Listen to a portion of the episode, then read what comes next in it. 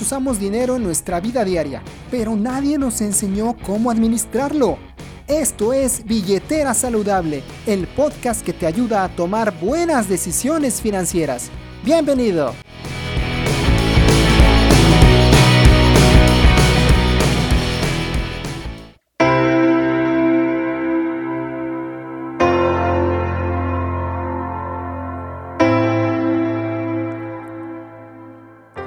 ¿Qué tal amigos y amigas? Bienvenidos a esta edición de tu podcast Billetera Saludable. Mi nombre es Pepe Sarabia y este es el podcast que te ayuda a tomar buenas decisiones financieras. Como siempre te invito a que estés en comunicación conmigo a través de redes sociales. Me encuentras en Facebook, la página oficial del podcast Billetera Saludable en Twitter, que estoy como arroba pepe-sarabia, la página de Facebook del canal Cuo Pro TV que ya conoces y por supuesto el número de WhatsApp que es más 521, debes poner la extensión o la LADA para México y después 10 dígitos que es 2211 97 9006. En todas estas plataformas podemos estar en comunicación para platicar acerca de lo que conversamos en este podcast, acerca de alguna duda, sugerencia que tengas en cuanto al contenido. Me gusta siempre leer sus comentarios, conocer tu punto de vista, saber qué piensas acerca de, este podcast qué es lo que te gusta, qué es lo que no te agrada tanto y siempre tratar de compartir contigo información de valor que te ayude, como dice el eslogan de este podcast, a tomar buenas decisiones financieras. Y en este tercer episodio ya del podcast, donde en los dos anteriores ya te he estado platicando un poco acerca de mí, vamos a continuar un poco acerca de, pues platicarte de esta historia, como siempre con el objetivo de solamente compartir contigo un poco de las vivencias que he tenido, cómo he llegado a este tema de la educación financiera, de las finanzas personales y por qué pues considero que es un tema de vital importancia para tomar decisiones adecuadas dentro de nuestra vida. Ya te platicaba en el podcast pasado acerca de mi etapa de estudiante, mi etapa de eh, buscar una carrera, de elegir una carrera, de eh, buscar también una experiencia distinta, de buscar un intercambio estudiantil y que pues con diferentes dificultades y con diferentes variables que estuvieron sucediendo, pues al final lo pude lograr. Por ahí del 2006, mientras se jugaba el Mundial de Fútbol en Alemania precisamente, pues yo estaba preparando las maletas y viendo cómo carambas iba a hacer esta experiencia, dónde iba a vivir, de qué iba a comer, cómo me iba a mantener, cómo era la dinámica de ese país. Era la primera vez para mí que salía de México y que estaba fuera de casa por tanto tiempo o planeaba estar fuera de casa por tanto tiempo. Entonces sí era emocionante por un lado, porque dices, voy a vivir solo, voy a vivir en otro país, voy a conocer otro idioma, voy a conocer otra cultura, voy a conocer muchas otras cosas, pero al mismo tiempo también suponía eh, complicaciones, desafíos, eh, desconocimiento y al final los seres humanos siempre vamos a tener cierto miedo a lo desconocido. ¿Qué podría pasar? ¿Qué tal si no sé pedir mi comida? ¿Qué tal si no sé llegar? ¿Qué tal si me pierdo en los trenes? ¿Qué tal si a pesar de haber estudiado dos años alemán nadie me entiende? ¿Cómo le voy a hacer? Bueno, todas estas eh, preguntas estaban en mi cabeza, pero la verdad es que la emoción de salir, la emoción de viajar era muchísimo más grande. Compartí el vuelo, aquel vuelo de Lufthansa, con otros compañeros participantes del programa. Ya te platiqué el programa este de la universidad donde yo no quedé, obviamente, pero pues al final ahí estaban los compañeros que sí habían ganado esa beca. Y pues mis otros compañeros de este programa de la SEP, que donde sí estuve, los cinco famosos lugares en el estado de Puebla, y ahí estábamos, obviamente compartimos vuelo, ¿no? Coincidimos en el aeropuerto, la despedida con los familiares, ya sabes, todo esto. Y pues me estaba embarcando en este vuelo de México a Frankfurt en el año 2006. Algunos dicen que llegué a, barrer, ¿no? A limpiar después de, después de que Italia se proclamó campeón en ese mundial. No, no tanto así, pero sí llegamos después. Todavía con un poco de euforia del mundial, muchos souvenirs todavía del mundial. La verdad, a muy bajo costo, me hice de uno que otro souvenir del mundial ya muy barato, obviamente al, haber terminado el evento. Y pues bueno, muchos de los miedos que tenía antes de, de, salir, pues se hicieron realidad. Porque a la llegada al aeropuerto, bueno, primero al aeropuerto de Frankfurt, donde no fue mucho problema, ahí tuve que hacer un pequeño transbordo para después volar de Frankfurt a Düsseldorf, porque además era el, aeropuerto internacional más cercano a, al lugar donde iba a vivir el primer mes. El programa, aquel programa de intercambio, funcionaba de la siguiente manera, era un primer mes de estudiar alemán en una escuela a un nivel intensivo. Después de ese mes de estudiar alemán, era un semestre de estudiar algunas materias en la, en la universidad, en la Fachhochschule, y después el segundo semestre de la estancia consistía en hacer prácticas profesionales en alguna empresa alemana. Entonces, pues empezamos por ir a clases de alemán. Mis clases de alemán se programaron en el Card Duisburg Center, en el CDC, en Dortmund, Alemania, donde juega el Borussia Dortmund, el BVB. Ahí me tocó el primer mes. El aeropuerto con llegada de México más cercano era el de Düsseldorf, así que llegamos a Düsseldorf y efectivamente nadie me entendía hablando en alemán. Fue, no fue tan difícil, afortunadamente, porque como te decía, íbamos varios compañeros que coincidimos en el vuelo y teníamos el mismo destino. Entonces éramos ahí cuatro mexicanos cargando nuestras maletísimas, además pensando y nos, llevamos ropa y nos llevamos cosas pensando que nos iban a durar un año. Eh, y ahí vamos con dos maletas enormes, lo máximo que nos permitía la aerolínea documentar, ahí estaba, ahí vamos cargando nuestras maletas, eh, algunos con más alemán pues, se animaban a preguntar, ya llegamos a las máquinas estas para comprar el boleto, conseguir el boleto, investigar qué significaba la palabra Gleis, que significa andén, y, buscar el número de andén y esperar a que pasara el tren. No sabíamos comprar un boleto de tren, entonces básicamente compramos el más barato que encontramos. Ya después entenderíamos que había diferentes niveles de trenes de acuerdo a la velocidad del mismo y a qué tan rápido llegabas a tu destino, cuántas paradas iba haciendo.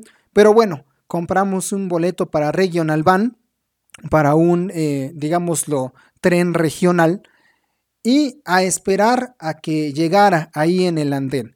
El jet lag fue interesante. El jet lag es esta, e, e, este, esta complicación ¿no? que tu cuerpo percibe al cambiar de horario tan bruscamente.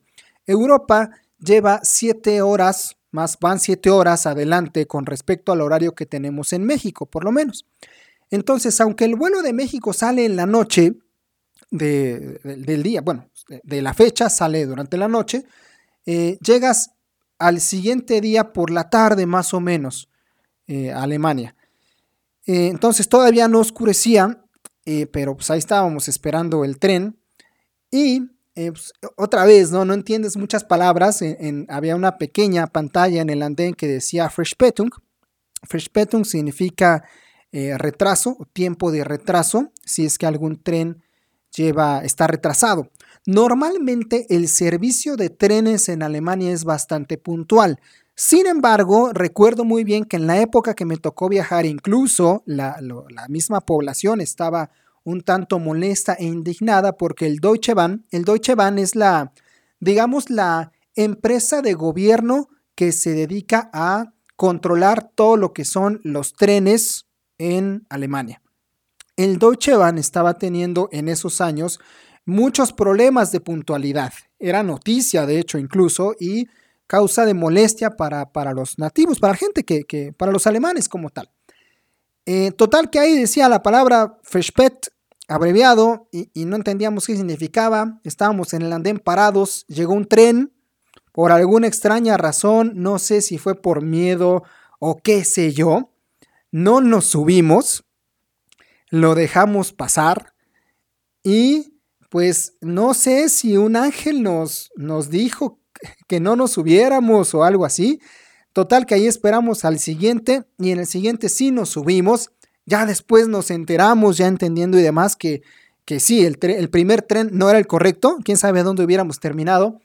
Pero ya tomamos el segundo tren. Y ahí estábamos otra vez en un tren regional en donde eh, pues, hay mucha gente, donde se ve muy extraño que haya personas con maletas tan grandes como las que nosotros llevábamos y además cuatro personas con esas maletas enormes en el tren. Como pudimos nos acomodamos, había gente que entraba, gente que salía, no tanto como el metro de la Ciudad de México, que donde hay muchísima gente y es imposible eh, casi moverse, no tanto así, pero sí había bastante gente. Entonces, pues ahí vamos. Como pudimos, llegamos a Dortmund y llegamos a la escuela de idiomas, donde se supone ya nos estaban esperando. Efectivamente, así fue. Ahí también tomé uno de los taxis más caros que he tomado en, mi vida, porque volvemos al punto, llegamos y aunque eh, medio sabes alemán, no te animas a hablarlo tanto, no estás acostumbrado, llegas a un lugar totalmente nuevo. Total, ya de la estación de tren llegamos en taxi a la escuela de idiomas, ya nos esperaban, ya sabían que íbamos a llegar. Sin embargo, la aventura no terminaba ahí, todavía tuvimos que esperar a algunos otros compañeros, nos volvieron a subir a un autobús y nos mandaron a la casa donde íbamos a vivir durante ese mes. Estaba bastante retirado, o bueno, nosotros lo percibimos así. Finalmente, después de bastantes horas entre el vuelo, el tren y el autobús, llegamos a casa donde nos asignaron a cada uno de nosotros una pequeña habitación con todos los servicios, bastante cómoda, tu camita, tu eh, pequeño lavadero, un espejo, un lugar donde eh, puedas una mesita, una, una silla, un, un, pequeño ropero, etc. Y pues algo básico, ¿no? Ya instalados ahí un mes, un mes de estar tomando clases de alemán y donde empezaron los primeros golpes, digámoslo así, o las primeras interacciones con muchas otras culturas. Obviamente en esa escuela de idiomas no éramos los únicos, había otros extranjeros de otros países y pues en ese momento la verdad para mí fue impresionante. Hoy en día con internet, con tantos videos de youtubers que viajan a través del mundo, pues te vas dando una idea de cómo son las cosas en otros lugares, en otros países, aunque tú no hayas salido. Pero en esa época no había tanto así. No, no había, eh, vamos, YouTube ni siquiera era una plataforma tan grande como lo es ahora. Eh, ni siquiera era parte de Google. Entonces, eh, pues sí, desde conocer a por primera vez a personas, a mujeres musulmanes, por ejemplo, que estaban totalmente cubiertas eh, de la cabeza a los pies, donde lo único que se veía era su rostro, de interactuar con los mismos estudiantes alemanes, con otros europeos, con los orientales, los chinos, eh, algunos japoneses, con los turcos y demás, ver diferentes hábitos, formas de hablar, formas de expresarse y demás, pues eh, por supuesto fue complicado al principio y siempre vas como buscando tu grupito de mexicanos con quienes hablar en español, con quienes poder entenderte, comunicarte, pero al final, de alguna u otra forma, pues tienes que relacionarte con las otras personas. Fue, la verdad, muy gratificante porque además fue en un ambiente muy controlado, muy tranquilo. No era, eh, no había competencia, pues todos estábamos ahí por algún intercambio estudiantil, todos estábamos ahí por lo mismo, aprendiendo el idioma y ya está. Entonces, un primer mes eh, prácticamente sencillo, tranquilo, donde aprendes a, a ubicarte en la ciudad, donde aprendes cosas como eh, cómo comprar un boleto para el tren, eh, cuál sí tomar, cuál no tomar, eh, cómo funciona el transporte público, las comidas. Te recuerdo una de las cosas más graciosas, graciosas ahora lo vemos, que nos pasó a los mexicanos fue el primer fin de semana. no sé si siga siendo así en Alemania actualmente, pero en esos años, el domingo eh, como día de descanso, no abrían los centros comerciales. Entonces, eh, eh, por ejemplo, muy diferente a lo que estamos acostumbrados en Latinoamérica o al menos en México. Normalmente el fin de semana es cuando sales a hacer las compras, sales a hacer el súper, vas al centro comercial, compras la comida, todo eso. En Alemania el domingo no están, no abren, o al menos así era en esa época. Nosotros bien confiados esperando el fin de semana para ir a comprar víveres y comida, y tómala, estaba todo cerrado. Entonces, con hambre, sin no poder comprar comida, eh, pues compramos por ahí unas pizzas o lo que se, eh, lo que se atravesara y ya pasamos el hambre. Entonces, aunque vas en un ambiente controlado, en teoría seguro, pues al final estás solo, no puedes tener un tutor ¿no? que esté cuidando hasta de lo que comes. Así que pues desde ahí empezó esa como experiencia de vivir solo por primera vez. Yo creo que de lo que más aprendí en general en la estancia de, Alemania, más allá de lo académico y lo profesional, fue que por primera vez en mi vida, si, si yo no ponía algo en el refrigerador, nadie lo iba a hacer. Si yo no me preparaba de comer, nadie lo iba a hacer por mí. Y que yo tenía que administrar todo, básicamente desde mi dinero, el, presupuesto que tenía para poder sobrevivir, eh, qué víveres compraba, elegir hacer el súper, elegir hacer, digo, todas estas actividades antes las hacía en casa, pero seamos sinceros, eh, al final eh, mamá se hacía cargo básicamente o, o era la principal responsable, ahora no. Ahora me tocaba a mí. Y entiendo que hay muchas personas que se han enfrentado a este tipo de desafíos mucho más jóvenes de lo que a mí me tocó. Bueno, finalmente son las cartas que a mí me tocó jugar y en ese momento fue un aprendizaje muy importante. Me ayudó a, a ser más independiente, me ayudó a, a tomar tal vez más en serio o entender cómo funciona la vida de una forma más real. Después de estar en el centro de idiomas, como te platiqué, el siguiente paso era ahora ir a la universidad. De Dortmund, ahora, a todo este grupo de mexicanos donde yo estaba, nos trasladaron a la ciudad de Braunschweig.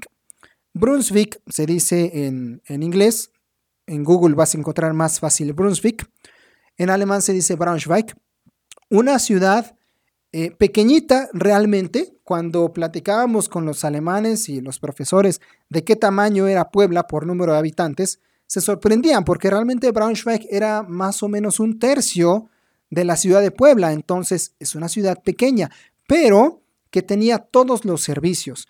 Y no, más allá de, sonar malinchista, que no es mi, objetivo así, sí cuando sales del país, cuando viajas a ese tipo de lugares, sí te das cuenta un poquito la, la diferencia de organización, la diferencia de limpieza, de disciplina y demás, y te hace pensar que podríamos tener algo así y, deberíamos aspirar a tener algo así en nuestros países en Latinoamérica, pero que a veces nos hace falta mucha educación, crecimiento, información, ganas de hacer las cosas. Pero bueno, ya en Braunschweig otra vez se nos asignó un pequeño cuarto en a cada uno de los mexicanos. Ahora sí nos tocó más convivir con otras nacionalidades. En mi caso, eran, eran departamentos de cuatro habitaciones. Y a mí me tocó compartir el departamento con un español, se llamaba Javi, no sé por qué todos los españoles o muchos españoles se llaman Javis. Eh, había un colega de Camerún, Fomón Gokobi era su nombre, eh, y con un colega de Túnez. Y igual, otra vez, el tema cultural, las diferencias, eh, digo, con el español, pues obviamente podía hablar, podía hablar en español, era fácil de entendernos, pero Aún así, la diferencia de las palabras, lo que es una tortilla en, España no es lo mismo que lo que es una tortilla en México eh, y muchas otras cosas, ¿no? Hasta, hasta algunas bromas con ellos, no sé por qué a todos le dicen tíos, tíos, tíos. Aquí en México tíos solamente son los hermanos de mi mamá y ellos le dicen tío a todos, ¿no? Esas cosillas, eh, con nuestro amigo de Camerún, ¿no? Una experiencia también distinta. Entonces era de repente muy gracioso ver en el comedor sentados a un mexicano, un español, a un camerunés y a un amigo de Túnez comunicándose en alemán, porque era el único idioma en común que teníamos. ¿No? Todos en Europa hablando un terrible alemán seguramente, pero al final nos entendíamos. Y esa fue otra, es otra de estas cosas que, que creo yo que son positivas de este tipo de intercambios culturales. Conocer otras formas de ser, de hablar, de pensar incluso sobre un mismo tema, hace que tu criterio se haga un poco más amplio y también abre la puerta a la inclusión. Eh, diferentes formas de ser y hablar, pero también el tema del racismo, por ejemplo, el tema de, del sexismo, el tema de entender cómo piensan otras culturas, adaptarte a ellas y, y, no descalificar a otra persona por su color de piel, por su forma de hablar, por sus gustos culinarios, Teníamos unos vecinos ahí eh, de la India. Ah, su cómo cocinan de, condimentado con cebolla y con mucho picante. Todo el edificio apestaba a cebolla cuando esos amigos cocinaban. pero no por ello, pues simplemente los tenías que descalificar o los podías segregar, ¿no? Entonces, al final el mundo es, pues es un, un mundo, digámoslo así, son muchísimas culturas, son muchísimas formas de ser y de pensar diferentes y el, el vivir estas experiencias te ayuda a, darte cuenta de esa gran diversidad y que todas las personas, en mi punto de vista, todas las personas con su forma de ser tienen algo que les puedes aprender. Y les fui aprendiendo diferentes cosas a estos roomies que me tocaron. Y bueno, al final lo que tengo son recuerdos divertidos, lo que tengo son recuerdos, algunos hasta graciosos, a pesar de que al español nunca sacaba la basura cuando le tocaba. Pero bueno, también ahí tuvimos que aprender a organizarnos. Como te decía, era un departamento donde cada quien tenía su cuarto independiente, pero al final había áreas comunes. La cocina, el comedor, el pasillo, los baños eran áreas comunes y había que organizarse para pues tener cierta convivencia y cierta armonía.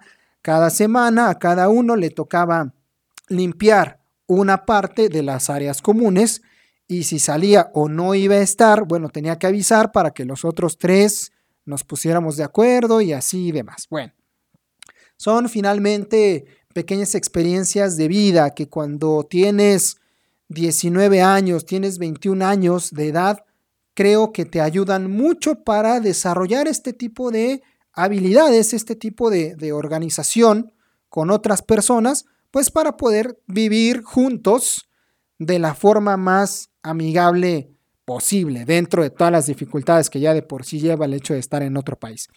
Bueno, pues así la llevamos ahí, obviamente ya la, armonía en casa, más o menos la organización, y el reto en este semestre era pues ir a la universidad y tomar algunas materias.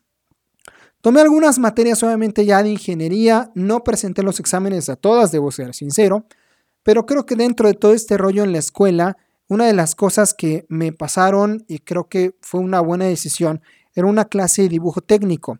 Eh, fuimos varios mexicanos, ahí estábamos en la primera reunión informativa del profesor. Obviamente todas las materias y todo lo que la interacción con los profesores y la universidad siempre fue en alemán. No por el hecho de ser eh, extranjeros teníamos algún trato especial. Sí teníamos obviamente una como tutora a quien acudir si no entendíamos algo, si no sabíamos cómo inscribir una materia, si no sabíamos cómo presentar un examen, si no entendíamos la interpretación de las calificaciones, donde ellos usan una, una, forma de medir diferente. Nosotros en Latinoamérica suele ser una calificación de 0 a 10 o de 0 a 100, donde 100 es la calificación aprobatoria, pero en Alemania es muy diferente, se usan decimales, entonces, si sacas 1,0, pues tienes la calificación más alta, pero si sacas 4,3, está reprobados. Bueno, tienen ahí un sistema distinto, ya ni me acuerdo exactamente, pero entre entender eso y demás, bueno, sí tenemos una tutora, pero obviamente no iba a estar con nosotros todo el tiempo. Así que entramos a esta, a esta sesión informativa de la clase de dibujo técnico. El profesor además hablaba muy rápido alemán y mi estrategia, mi estrategia, recuerda ahí sí fue diferente. Muchos de mis compañeros, aunque e, el, el, objetivo de la materia era hacer cierto proyecto en dibujo técnico y entregarlo al final del semestre. Eso sí, también me di cuenta mucho de los profesores, al menos en el nivel de la carrera. Muchos de los profesores eran en el sentido de, muy bien, jóvenes, aquí cada ocho días va a haber clase, que por cierto, a diferencia de las clases en, aquí en México, ahí tenías una materia y había una o dos sesiones presenciales con el, con el maestro máximo durante la semana. No aquí que tienes clase de lunes a jueves o a veces de lunes a viernes una hora y tienes que estar ahí. No, al menos allá sí me tocó. Había dos sesiones semanales con el maestro por mucho y presentarte el examen. Es más, podías en algún, con algunos profesores inscribirte a la, a la materia, no ir en todo el semestre y presentar la prueba final y tu calificación iba a ser el resultado que entregaras. Eh, me parece, para su cultura, para su forma de ser, para como, como son en su, en su educación los alemanes, un sistema adecuado. Creo que aquí en México no sé si funcionaría con el mismo éxito. Bueno, allá sí, al final lo que importaba era el resultado, no tanto las horas que estuvieras metido en un salón de clases. Total que el maestro dijo, ahí está, es un proyecto, lo entregan al final del semestre, yo voy aquí a venir cada ocho días por si hay dudas, por si tienen alguna inquietud. Todo lo que necesitan está en tal libro, compren el libro o vean cómo le hacen a este libro, ahí viene el proyecto y yo aquí nada más vengo a resolver dudas. Muchos de mis compañeros mexicanos hicieron equipo, eh, eh, podías entregar el trabajo en equipo, dos, tres personas, y lo hacían entre mexicanos. Lo diferente que yo hice es que en lugar de hacer eso, mejor me junté con dos colegas alemanes. A ver, si nos juntamos entre mexicanos y apenas si entendemos, mucho menos vamos a entender el proyecto y además ni vamos a aprender. Entonces, pues sí, hablé ahí con dos colegas alemanes, ¿no? Me presenté, les pregunté si podía hacer el, proyecto con ellos y la verdad fueron muy amables, ¿eh? no, no me esperaba esa respuesta, fueron dos colegas que dijeron, sí, adelante, aquí nos vamos a ver eh, tal día para trabajar en la computadora, para ir haciendo el diseño y demás. Sí, nos fuimos reuniendo, obviamente ellos iban haciendo mucho más el proyecto que yo, a mí como que me enseñaban, ¿no? Si tuvieron esa paciencia de, ah, mira, ahora inténtalo tú, ahora intenta tú hacer el ejercicio en la computadora y demás. Pero el proyecto final, el real, el que presentamos, pues ya lo iban preparando ellos realmente. Eh, en esta dinámica que empecé a tener con estos muchachos, fíjate que ahí aprendí algo, algo muy interesante que es aplicable a, nuestra, o que podríamos aplicar a nuestra vida. Ya cuando estábamos ahí medio descansando y medio echando la flojera de después de haber trabajado en el proyecto, ya platicaban, eh, así ya un tema X, empezaban a, a conversar entre ellos y a preguntarse qué, por ejemplo, qué fondo de ahorro iban a contratar en cuanto empezaran a trabajar. Ya estábamos en los últimos semestres, ellos también ya estaban cercanos a, trabajar, a buscar un empleo.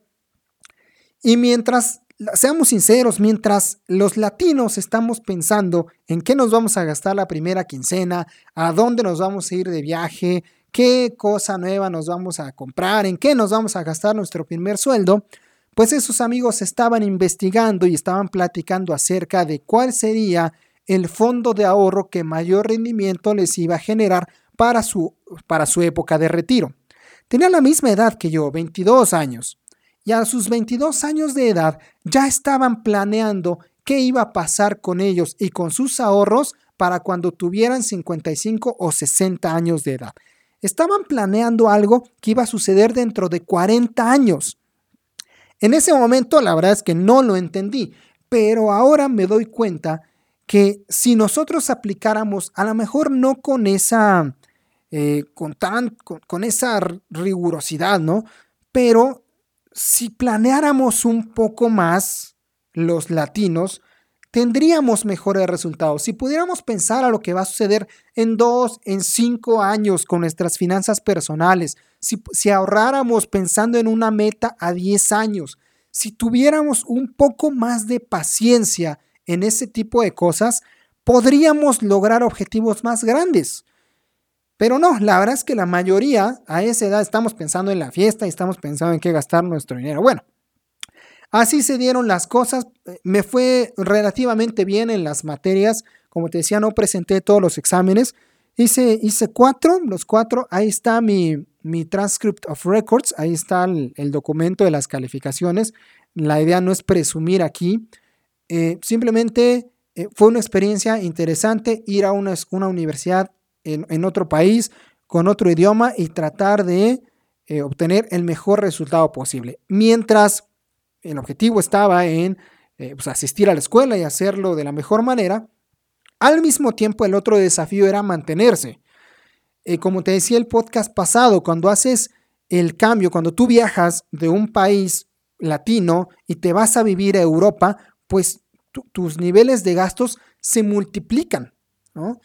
Eh, porque simplemente la divisa es mucho más elevada. Entonces eso también se vuelve un reto, también se vuelve un desafío. Y aquí te voy a compartir una estrategia financiera, que es la que yo apliqué en ese momento, y que si tú estás en una situación complicada, podrías intentar aplicar también. Yo tenía un presupuesto, recordarás, te dije en el programa de intercambio que participé, me dieron una beca económica. Bien, Esa beca económica se convierte entonces en un presupuesto fijo. Esos seis meses, esos primeros seis meses que yo viví en Alemania, no tenía ingresos. Yo solamente iba a la escuela, ¿sí? a, a participar de algunas materias, pero no tenía ingresos. Mi única fuente, digámoslo así, era el presupuesto de la beca. Entonces, lo que hice fue una cuenta realmente simple. Dividí la cantidad de dinero que tenía disponible entre el número de semanas que iba a vivir de esos primeros seis meses y un poquito más. Porque eh, el programa funcionaba que después de terminar ese semestre en la universidad, después buscaría un puesto para prácticas profesionales y a diferencia de México, en Alemania las prácticas profesionales tienen un salario, los practicantes cobran, tienen un sueldo mensual. Entonces, el objetivo era utilizar el presupuesto que tenía para mantenerme hasta que consiguiera las prácticas. Dividí el presupuesto disponible entre el número de semanas, el resultado eran 50 euros semanales. Mi presupuesto para sobrevivir eran 50 euros semanales. Religiosamente, cada domingo yo acudía al cajero automático y sacaba exactamente 50 euros. Después, el lunes, que abrían ya los supermercados, mis primeros gastos eran en víveres, en comida, en tener los insumos suficientes para poder comer esa semana. Y ya, el, tema del transporte estaba cubierto porque eh, con, la, con, el pago de la, eh, de la universidad nos daban a todos una credencial, la cual nos permitía utilizar el sistema de transporte de la ciudad y algunos alrededores ya sin costo extra. Entonces, básicamente el dinero era para poder sobrevivir. Y ya, si yo, yo tenía que ir manejando, si es que me alcanzaba de repente para salir con los amigos o comprábamos algo, alguna chuchería o comprábamos algo, comida chatarra o nos tomábamos unas cervezas. Ahí tenía yo que ir midiendo para lo que me alcanzara en ese tiempo. Y al final de la semana, cuando llegaba el siguiente domingo, todos los cambios, lo que me había sobrado de presupuesto, si es que me sobraba, lo iba juntando en un frasquito. Ahí iban los centavos, un euro o dos, si es que llegaban a sobrar algunos centavos, ahí se iban juntando. Y volví a ir al cajero para sacar otros 50 euros y nuevamente ir cubriendo mis gastos.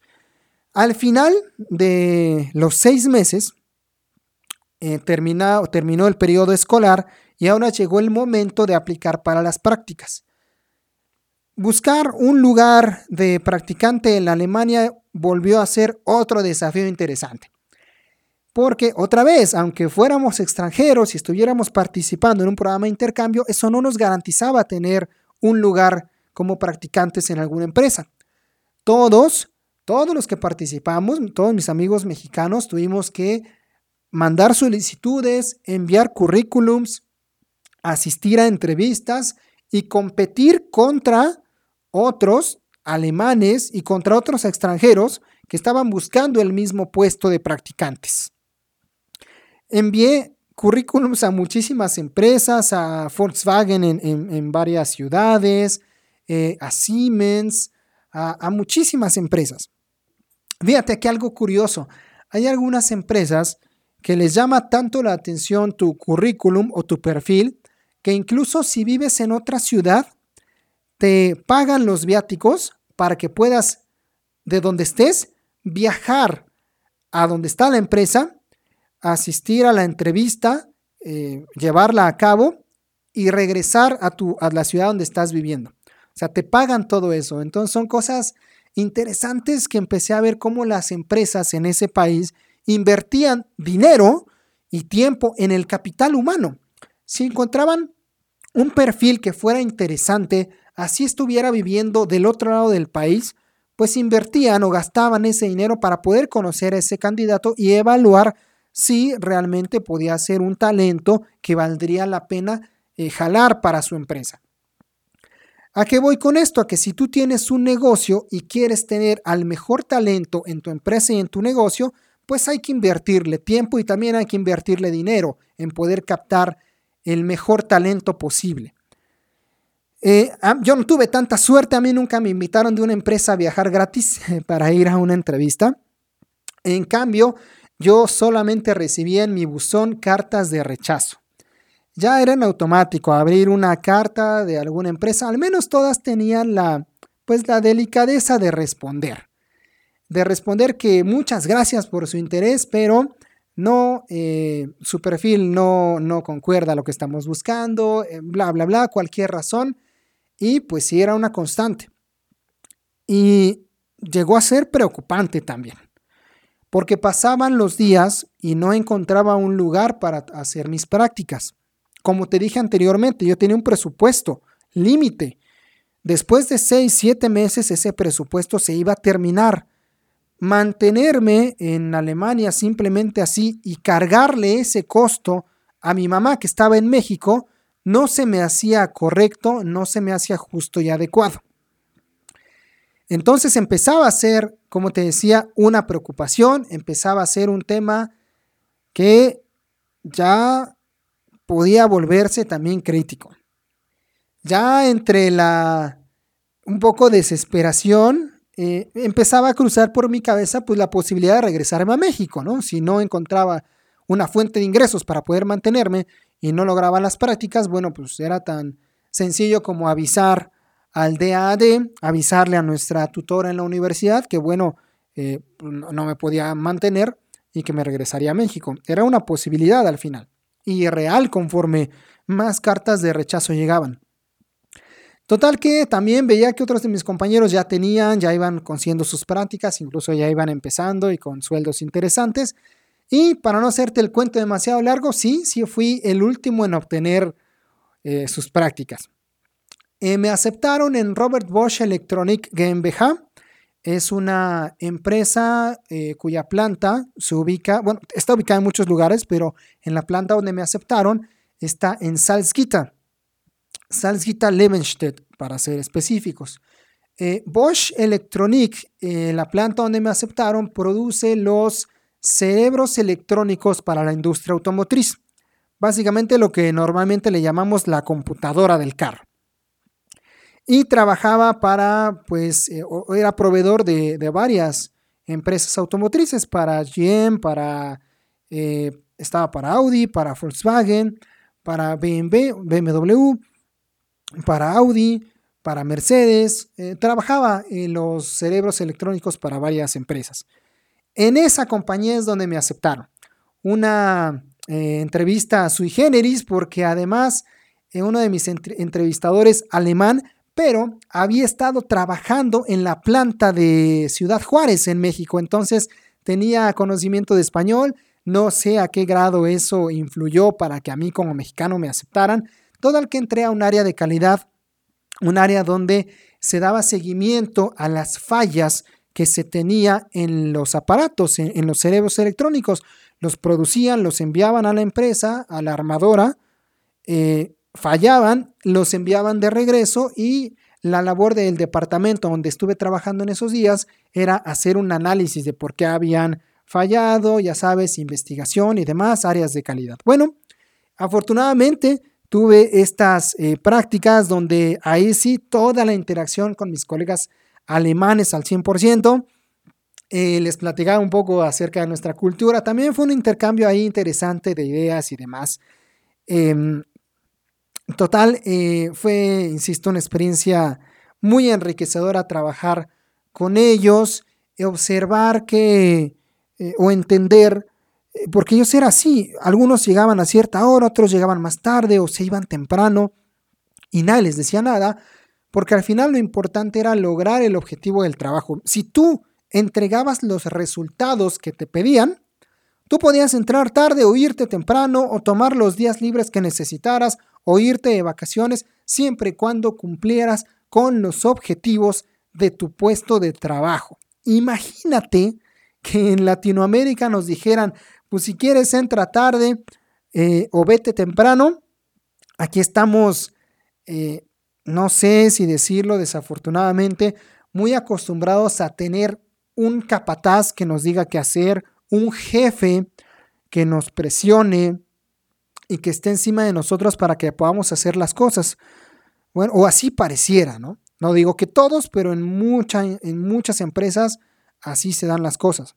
Bueno, pues ahí observé que había una forma diferente de ser, de ser productivo.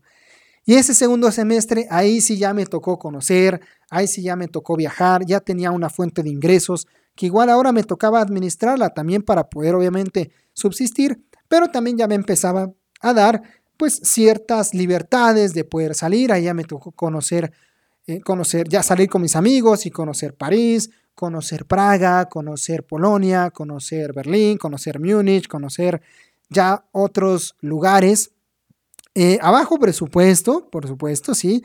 Muy bonitas las fotos que aún conservo en la Torre Eiffel, pero después de las fotos nos comíamos unos sándwiches de atún porque era lo más barato. Pero al final la experiencia ahí estaba, ¿no? Algo, algo agradable, algo que, sigo recordando con, con, con felicidad, ¿no? Y, con experiencia, insisto. Y donde también tuve una lección interesante al, final de esta época laboral. Cuando ya está por terminar mi semestre de prácticas, también está por terminar el periodo del programa de intercambio, se acerca la fecha de regresar a México. Mientras tanto, yo estaba en comunicación con mis profesores de aquí de México para enviar eh, las evidencias, para enviar mi proyecto, para enviar el trabajo y demás, para, para eh, justificar mis prácticas profesionales.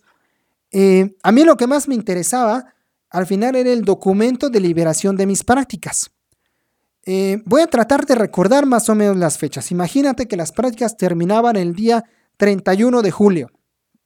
Mi contrato de practicante estaba hasta ese día. Pero mi vuelo de regreso a México estaba para el 25, digámoslo así. Entonces ahí quedaban volando cinco días. Así que tuve que hacer algunas horas extras durante la semana para poder cumplir mi número de horas de practicante y hablar con el área de recursos humanos diciéndoles que, bueno, la verdad, lo que menos me interesaba era el sueldo del último mes. Lo que me interesaba era los documentos de liberación, que por favor me entregaran todos los documentos antes de que yo volara a México. Que si el hecho de que yo me fuera el 25 de julio implicaba que pues como el pago es hasta final de mes, después del 30, si ya no me pagaban ese último mes, ese último mes, pues ya no había problema. ¿Cuál fue mi sorpresa cuando al momento que yo les expliqué la situación y, cómo iba a funcionar, ellos me dijeron, señor Sarabia, eh, sí, vamos a tener sus papeles a tiempo para que usted lo reciba, pero no podemos no pagarle. Si usted realiza una actividad, merece recibir un pago por ello. Así que, por favor, necesitamos que nos dé los datos de una cuenta bancaria en México para que le podamos pagar después del 30 de julio, 31 de julio. Eh, me sorprendió la verdad. La verdad es que me sorprendió. Cualquier, yo hubiera pensado que, sin problemas si hubieran, les hubiera encantado ahorrarse el último salario. Finalmente eran 630 euros. Muy buenos 630 euros. Eh, y no, yo viajé, todo esto terminó, eh, terminamos mis prácticas, me entregaron mis papeles, llegó la fecha de regresar a México, volé de regreso a México, me reencontré con mi familia y demás, y efectivamente, unos cuantos días después, recibí el pago de mi último mes de prácticas a mi cuenta mexicana. Bueno, fue maravilloso porque además se multiplicó va, de regreso, ¿no? Ahora, eh, eh, trabajé en euros, gané en euros, pero lo cobré en pesos mexicanos, se multiplicó esa cantidad maravilloso. Para julio, obviamente, el 2007 estaba ya de regreso a México después de esta experiencia internacional en donde tuve aprendizajes, tuve momentos complicados, no todo fue maravilloso, como ya te platiqué, algunas cosas fueron complicadas, fue de restringirse en muchas cosas. Había otros compañeros con más dinero, con más presupuesto, que viajaban, que salían más, que conocieron más, que tenían la facilidad de irse a tomar una cerveza a un bar cualquier día de la semana. Tal vez yo no podía hacer eso, pero me juntaba con mis amigos y teníamos charlas muy interesantes o conocía, te digo, perspectivas de otras personas, de otros países, de otras formas de ver la vida en general.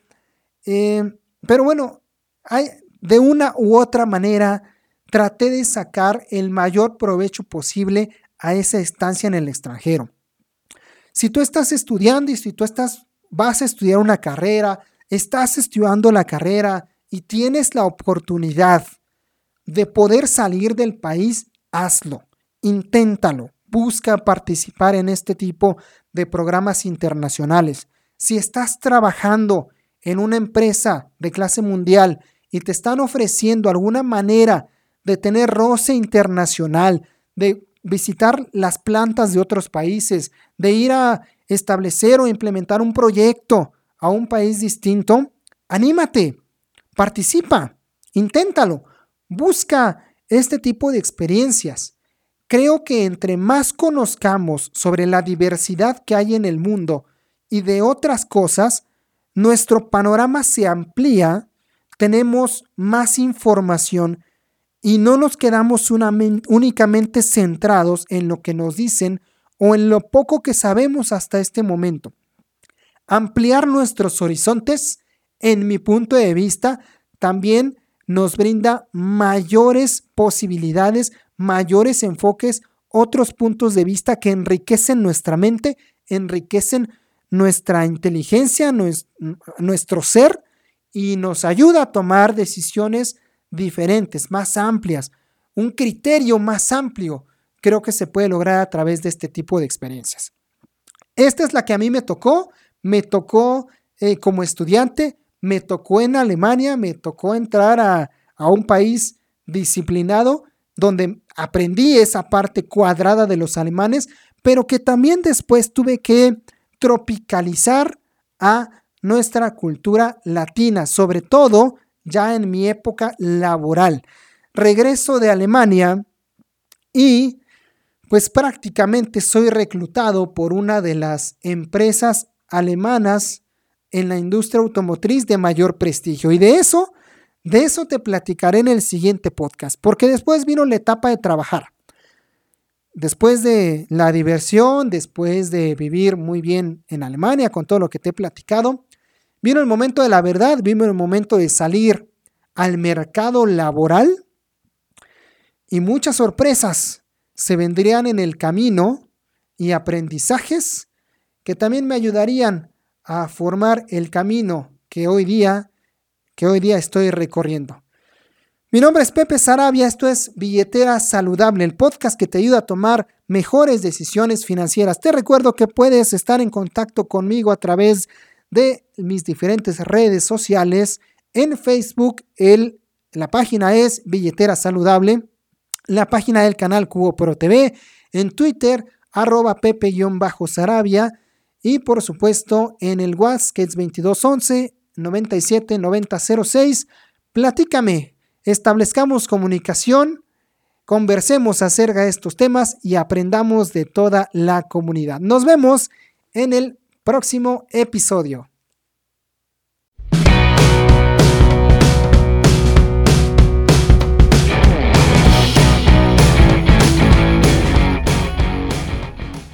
Ahora eres más listo con tu dinero. Suscríbete y escucha el próximo episodio de Billetera Saludable, el podcast que te ayuda a tomar buenas decisiones financieras. Hasta la próxima.